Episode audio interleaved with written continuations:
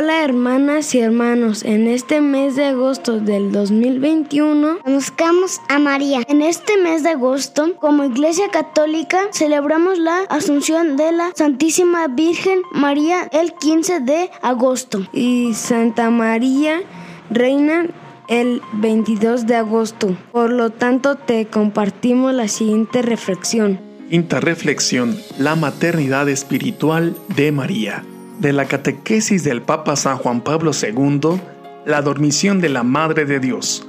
Audiencia General del miércoles 25 de junio de 1997. Algunos padres de la Iglesia describen a Jesús mismo que va a recibir a su madre en el momento de la muerte para introducirle en la gloria celeste. Así, presentan la muerte de María como un acontecimiento de amor que la llevó a reunirse con su Hijo Divino para compartir con Él la vida inmortal.